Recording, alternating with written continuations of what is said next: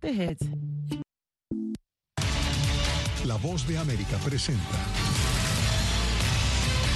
En esta emisión de Venezuela 360. Menores no acompañados que persiguen un destino incierto.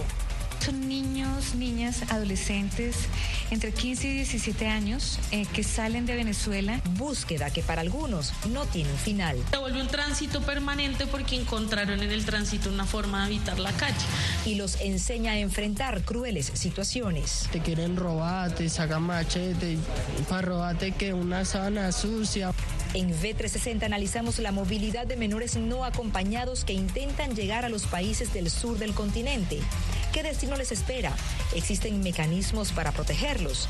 Esto y más en Venezuela 360 a continuación.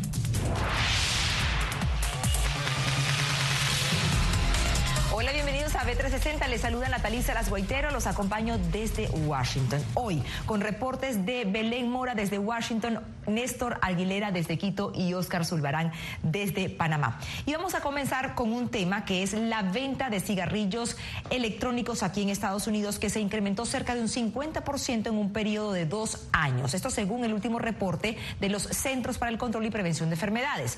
El informe señala un dato también preocupante. Fíjense, un incremento sustancial en el consumo de estos productos en jóvenes y adolescentes de edad escolar. Fíjense, de acuerdo con este reporte, entre enero de 2020 y diciembre de 2022, la venta de cigarrillos electrónicos aumentó 46.6%, lo que representa un total de 22.7 millones de unidades vendidas. Y aunque en este periodo se registraron algunas fluctuaciones, esto vinculadas a diversas razones, como restricciones a la venta, disrupciones en las cadenas de suministro y también cambios en el comportamiento de consumo, la comercialización de estos productos se mantuvo en el alza.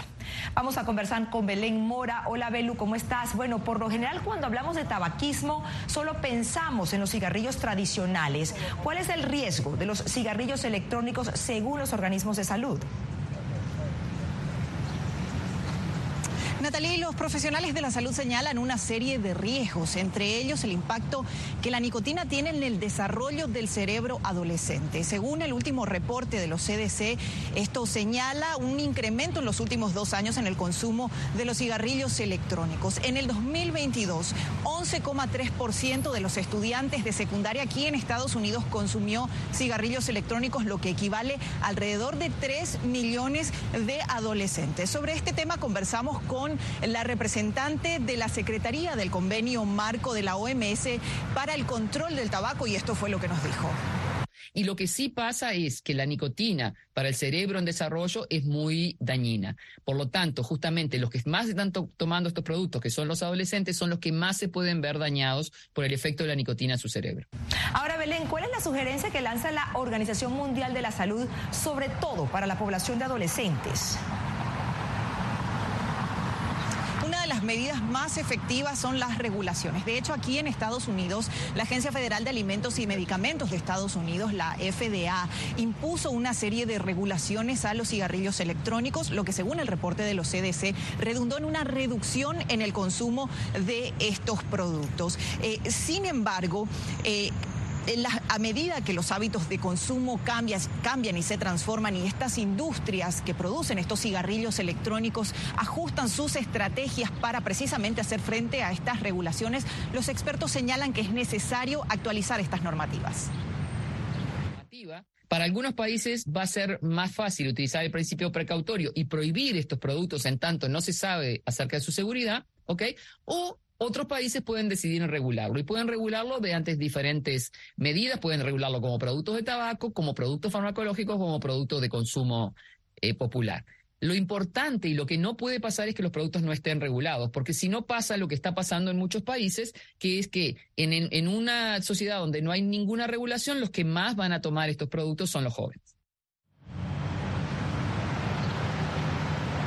Y uno de los principales señalamientos que precisamente hacen los organismos de salud, como la Organización Mundial de la Salud, la Organización Panamericana de la Salud contra la industria de los cigarrillos electrónicos, es que estos apelan a un público más joven, con la producción de cigarrillos electrónicos y de productos que sean atractivos para esta población, como por ejemplo desde la producción de eh, sabores que son atractivos o poco convencionales, como mentol o eh, sabores frutales, también como la utilización de las redes sociales e incluso influencers para promocionar la utilización de estos productos. Natalie. Gracias a Belén Mora. Belén Mora desde la sede de la OPS en Washington. Bueno, y continuando aquí, en Estados Unidos pasamos a un tema también que se habla muy poco, que es la salud mental de periodistas que cubren eventos de zonas de riesgo, zonas de conflicto y traumas. Pues desde hace un tiempo la Universidad de Toronto analiza el costo que para los reporteros y comunicadores puede representar su propio trabajo. Es así como se elaboran manuales de información para ser usados en las salas de redacción y ayudar a contrarrestar el efecto. Katy Nos explica de qué se trata. ¿Qué impacto tienen los periodistas al cubrir hambrunas, guerras, desastres e insurrecciones? Esa es la pregunta que Anthony Feinstein se propuso encontrar.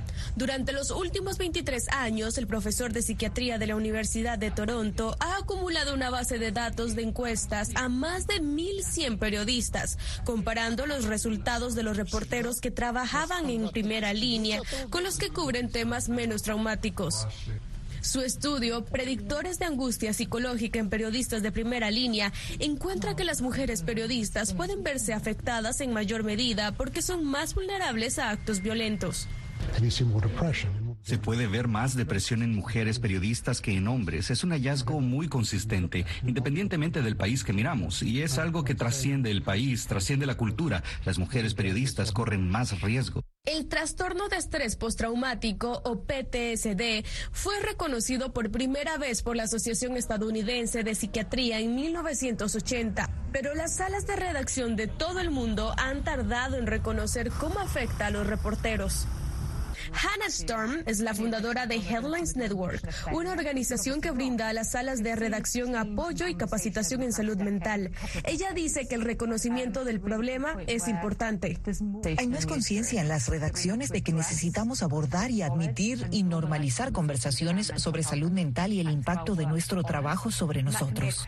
Y el impacto psicológico no se limita a aquellos que cubren zonas de guerra. En muchos países, los periodistas arriesgan su vida por investigar la corrupción, el crimen organizado, violaciones de derechos humanos o determinadas cuestiones políticas o medioambientales. Bueno, uno a veces se pregunta, ¿tampoco nos van a asesinar a todos? O sea, nos van a desaparecer a todos. Y pues, lamentablemente, pues pareciera que esa es la idea. Pero tiene que pensar si realmente quiere seguir aquí, si vale la pena seguir aquí y lo más importante, si esto va a parar, ¿no? Según Audrey Azoulay, directora general de la UNESCO, brindar seguridad a los periodistas es labor de todos. Esto le debería preocupar a toda la sociedad, incluidos los gobiernos, que deben ayudar con estos mecanismos de protección, pero también a la ciudadanía, que debe movilizarse para entender que esa libertad de los periodistas es suya, la posibilidad de tener acceso a una información justa e independiente. Catherine Rivera, Voz de América, Washington. Hacemos una pausa, pero al regreso, ¿qué tenemos, Oscar? En los últimos días hemos hablado de temperaturas extremas debido al cambio climático y precisamente del cambio climático hablaremos al regreso. Así es, pero antes vamos a actualizar la situación de los menores no acompañados que llegan a la frontera. No se vayan.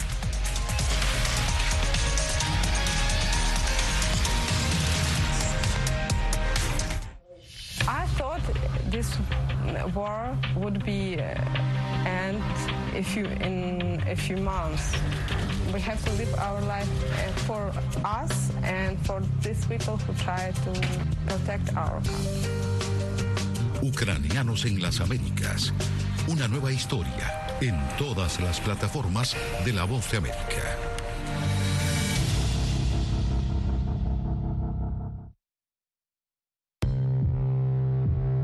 Nueva visión.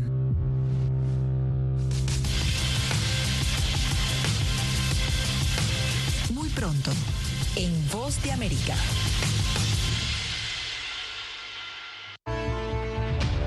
My twins are seven years old, and from the first day my parents arrived, They were like, grandparents, uh, why don't you stay here in Panama with us until the war is over? En las Américas, de regreso al frente de batalla. Una producción especial de La Voz de América. Pronto, en todas nuestras plataformas. Fui detenido con acusaciones de traición a la patria y luego fui sentenciado y condenado a 13 años de prisión. Es una sensación totalmente inhumana, es una sensación como de estar muerto en vida realmente. ¿Qué sientes cuando tocas? Cuéntame. Pues me siento eh, contento, siento que puedo expresar mis emociones.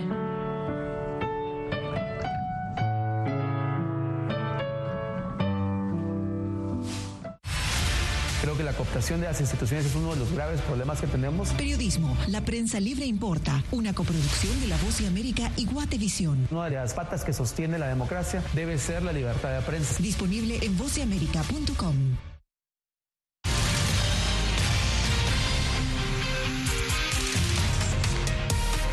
seguimos en Venezuela 360. La migración continúa siendo un tema de atención para los gobiernos de la región.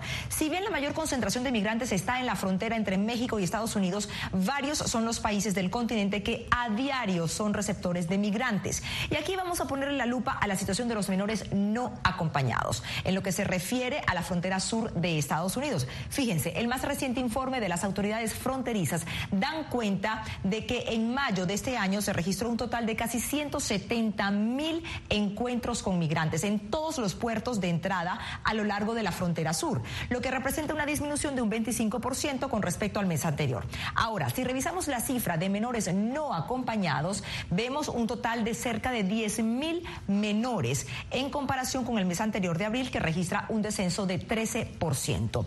Además, en promedio, los menores en custodia fue de 435 por día, mientras que en abril fueron de 500 Es por eso que ahora estamos con Néstor Aguilera desde Quito. Hola Néstor, ¿cuál es la realidad de la migración de menores no acompañados, esta vez hacia el sur del continente? Natalie, se trata de un tema que pasa en la gran mayoría de ocasiones inadvertido por las autoridades de esta parte de la región, por lo menos en cuanto tiene que ver a la generación de política pública en este ámbito. A diferencia de la realidad que fue alertada por UNICEF a finales de mayo pasado, cuando se mencionó que al menos 25 mil menores de edad migraron eh, cruzando la selva del Darién, ni siquiera existen registros oficiales. Esto es importante. Lo más cercano que existe en la actualidad es el registro hecho por la cooperación internacional. Pero aquí, más allá de esas consideraciones, lo más preocupante, que muchos adolescentes hoy en día viajan solos.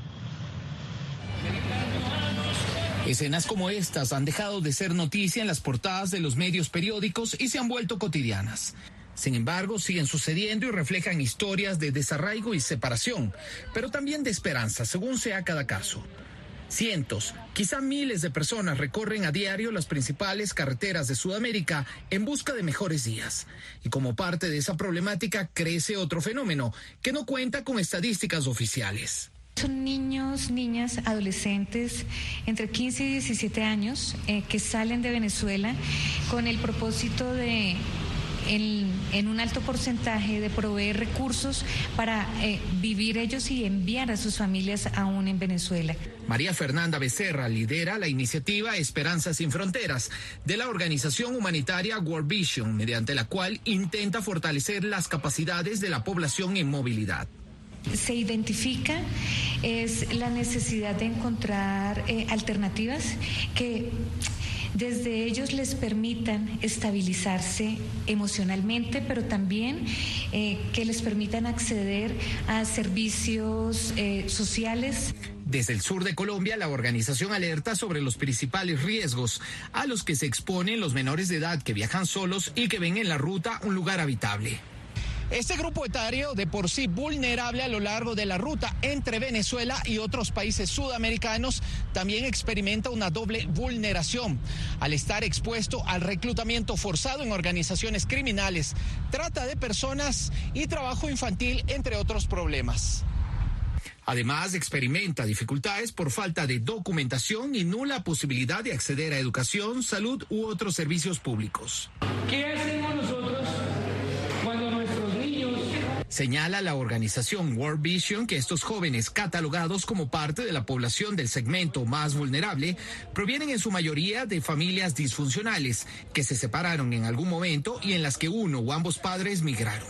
Frente a esa doble vulnerabilidad, por la separación y por emprender largos viajes solos, es que la institución interviene con redes de apoyo. Se vuelve un tránsito permanente porque encontraron en el tránsito una forma de habitar la calle. Entonces ya no tienen un destino claro. Una de tantas historias es la del joven venezolano Pedro Miguel Venta, quien abandonó solo su país siendo aún menor de edad a los 13 años con rumbo a Perú en busca de su hermana. Te quieren robar, te sacan machete para robarte que una sábana sucia, una camisa sucia, un pantalón sucio. Entonces eso, aparte de los peligros que tú corres en una mula, te puedes caer, te puedes reventar, te puedes hasta matar. Pues. A Pedro Miguel, quien hoy tiene 20 años, lo encontramos en uno de los albergues en los que confluyen a diario cientos de historias, no solo de migrantes de las Américas, sino también de África y Asia unos en dirección al sur y otros hacia el norte del continente, atravesando el tapón del Darién. Hoy el día creo que más que 70% de los migrantes que están pasando aquí quieren ir al norte.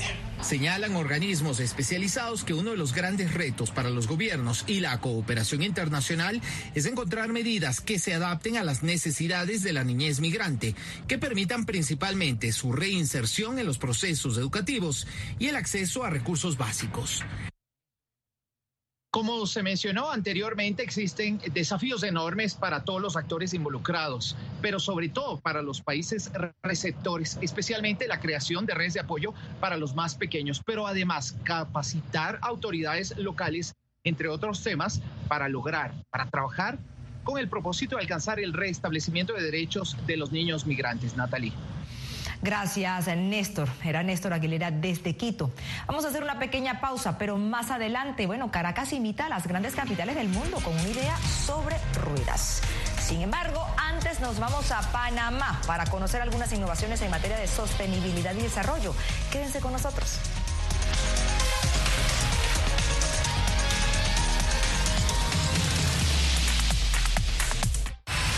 Aquí tenemos varios desaparecidos y muertos y amenazados todos. Periodismo. La prensa libre importa. Una coproducción de La Voz de América y Fuerza Informativa Azteca. Disponible en vozdeamerica.com. En tiempos de cambios, cuando el mundo parece incierto y lo que escuchamos no refleja lo que vemos,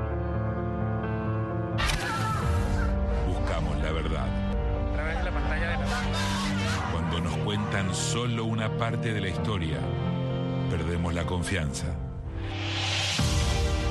En momentos de crisis, nuestros sueños, esperanzas y deseos de un mejor mañana dependen de una prensa libre. En La Voz de América te traemos las historias que la gente se arriesga a ver. Conectamos el mundo y lo unimos con la verdad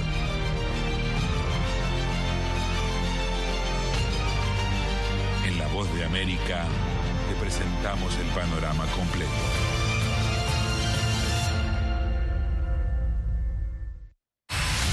Poder eh, recuperar la libertad de prensa. Periodismo, la prensa libre importa. Una producción especial de La Voz de América. Se ejerció esta profesión con mucho miedo. Disponible en vozdeamerica.com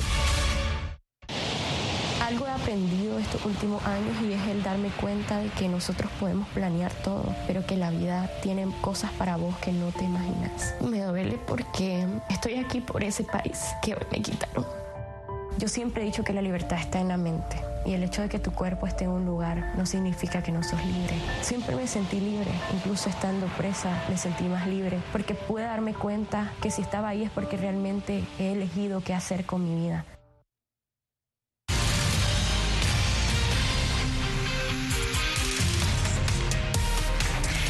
Cerca de 10 millones de personas podrían estar en situación de riesgo alimentario y social en la próxima década, esto según la UNESCO. Esto lo revela un reciente informe. Estamos con Oscar Zulbarán desde Panamá para preguntar, hola Oscar, ¿cuáles son las expectativas inmediatas de la región en este sentido? Hola Natalie, como bien dices, hay preocupación de parte de esos representantes de la, de la UNESCO que presentaron estas cifras, este informe también del mundo científico y también de las organizaciones relacionadas con el medio ambiente. Hay cifras incluso del panel intergubernamental de cambio climático y el Banco Mundial que hablan de que para el año 2050 17 millones de personas serían desplazadas en la región precisamente por los efectos del cambio climático. Los gobiernos estarían haciendo sus contribuciones, pero aún falta inversión sobre lo que está pasando, sobre el panorama y sobre algunas iniciativas que veremos a continuación. Las inundaciones podrían afectar al menos a 3.4 millones de personas en áreas rurales y urbanas, según la UNESCO. Otras 6.4 millones de personas serían susceptibles a deslizamientos de tierra en países como México, Guatemala, Honduras, Ecuador, Chile, Argentina, Brasil y San Cristóbal y Nieves. Estamos viendo, de acuerdo con los modelos y escenarios, que eh, va a haber probablemente impactos muy fuertes, no solamente en la biodiversidad o el agua o la producción agrícola, sino también en las áreas urbanas y desgraciadamente los más vulnerables serán los más impactados. Y ese impacto también es multidimensional, alcanzando incluso temas sanitarios. Al menos es la percepción que tiene el mundo científico. La malaria en Estados Unidos, las emergencias por dengue en Perú y Argentina serían influenciadas por la expansión del territorio de agentes patógenos. Exacerbación de plagas que afectan el sector agrícola también impacta. Mientras tanto, el mundo científico en la región espera mayor inversión para ofrecer soluciones sostenibles realistas. Sin una inversión adecuada en investigación y desarrollo no lo vamos a lograr. Panamá no es uno de los países que más invierte. Eh, nos ha tocado priorizar y hacerlo importante eh, pero si tuviéramos más recursos creo que pudiéramos lograr hacer más cosas. Y otra cosa importante, colaborar. Nosotros somos vecinos de dos grandes países como son Colombia y Costa Rica eh, y creo que juntos con los otros países de Centroamérica y el Caribe podemos hacer más si realmente pasamos del discurso a la acción. Pero la acción en la lucha contra los gases de efecto invernadero también requiere tareas como identificar sitios vitales para la naturaleza. Es lo que hace una comunidad científica en Panamá para proteger el Matusaragatí, el humedal más grande del país, ahora mismo amenazado por la agricultura. Si perdemos la cobertura boscosa y deforestamos y degradamos los bosques, no vamos a poder mitigar estos efectos. Si seguimos deforestando, estos efectos van a acrecentarse si seguimos utilizando más eh, el uso de combustibles fósiles, los efectos van a acrecentarse más. Pero la mitigación y la adaptación al cambio climático se pueden lograr también en las ciudades.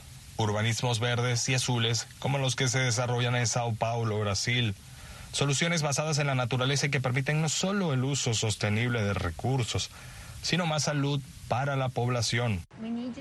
Uh, Necesitamos obtener más evidencias científicas que nos ayuden a comprender por qué la solución con base en la naturaleza podría ser mejor que la infraestructura gris y qué tipo de beneficios colaterales puede traer cuando es implementada. Según expertos, hay dos aspectos importantes en el desarrollo de innovaciones de acciones sostenibles con el medio ambiente. Y se basan tanto en el compromiso de los gobiernos de la región como en la participación ciudadana. Y según estos expertos, también el cuidado y la restauración de los bosques es importante para combatir el cambio climático. Natalie. Gracias, Oscar, desde Panamá. Vamos a hacer una pequeña pausa, no se vaya.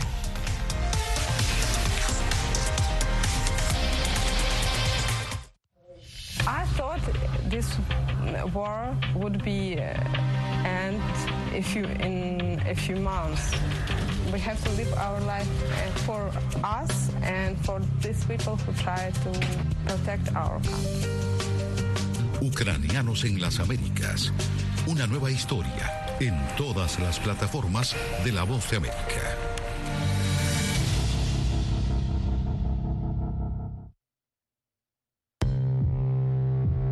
nueva visión.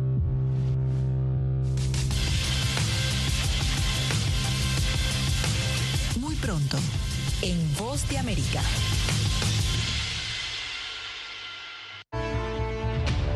My twins are seven years old, and from the first day my parents arrived, they were like, grandparents, uh, why don't you stay here in Panama with us until the war is over? Ucranianos en las Américas, de regreso al frente de batalla. Una producción especial de La Voz de América. Pronto, en todas nuestras plataformas. Fui detenido con acusaciones de traición a la patria y luego fui sentenciado y condenado a 13 años de prisión. Es una sensación totalmente inhumana, es una sensación como de estar muerto en vida realmente. ¿Qué sientes cuando tocas? Cuéntame. Pues me siento eh, contento, siento que puedo expresar mis emociones.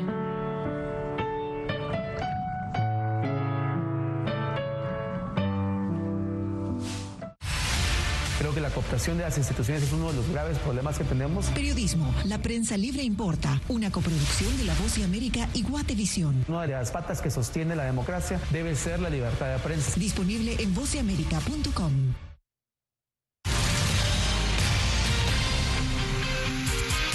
Evitar el tráfico, reducir la contaminación y hacer un poco de ejercicio son algunas de las razones por las cuales se promueve el uso de la bicicleta en Caracas. Adriana Núñez Rabascal nos cuenta. Apenas 19 kilómetros de ciclovías conectan el área metropolitana de Caracas, según datos oficiales. Algo incipiente si se compara con los 681 kilómetros de rutas para ciclistas que existen en Sao Paulo, los 550 de Bogotá o los 380 kilómetros de Ciudad de México, por citar algunas ciudades de la región. Pero en Caracas hay quienes quieren abrirle un espacio a la bicicleta en medio del asfalto, donde siempre el auto ha sido protagonista. El proceso de concienciación hacia la bicicleta como medio de transporte es un proceso reciente. Eh, raíz de la pandemia en nuestra ciudad, principalmente en Caracas, en nuestro país, se ha visto un desarrollo muy importante de la bicicleta como medio no solamente de transporte, sino también de trabajo. Yermari Montilla lleva adelante una agencia de turismo que ofrece recorridos en bicicleta por sitios históricos de la capital venezolana. Para ella, algunas de las adversidades que enfrenta Venezuela se han convertido en oportunidades para estos vehículos de dos ruedas.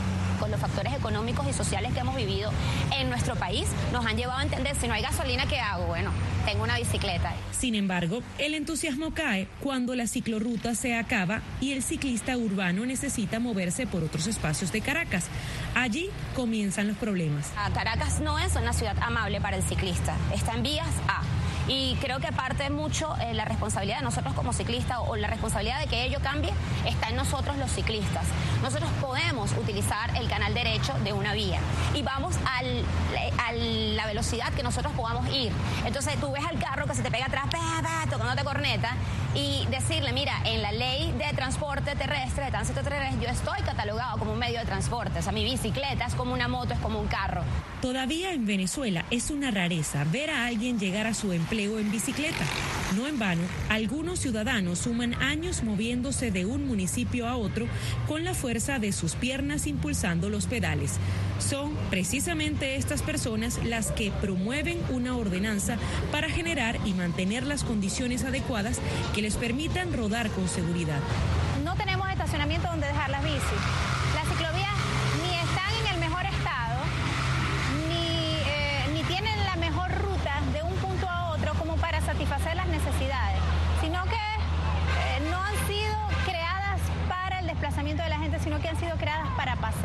El uso de la bici para otros objetivos que van más allá del deporte y la recreación es reciente para una Venezuela levantada gracias a su industria petrolera. Ese boom y esa generosidad que nos dio la posibilidad de contar con el petróleo eh, hizo que todo lo que se construyera en Venezuela para la época de la década de los 60, 70, 50 estuviese destinado al vehículo automotor. Tener un vehículo automotor es, un, es de prestigio.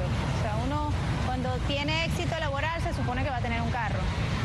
Y la bicicleta es considerada como un vehículo de gente pobre o de gente que ha fracasado laboralmente. Eh, no es visto como un vehículo todavía, sino como un juguete. Y aunque cada día se ven más repartidores a domicilio rodando en sus bicicletas, en opinión de especialistas, faltan políticas públicas para que las ciclorrutas sean parte del sistema vial. El progreso ha sido muy lento, algunos o ningunos, porque incluso, por ejemplo, demarcas una ciclo, un ciclocanal y haces una pavimentación y después no vuelves a pintar. Así llegamos al final de Venezuela 360. Gracias por acompañarnos, gracias por su preferencia. Somos La Voz de América. Les informó Natalí Salas Guaitero. Hasta la próxima.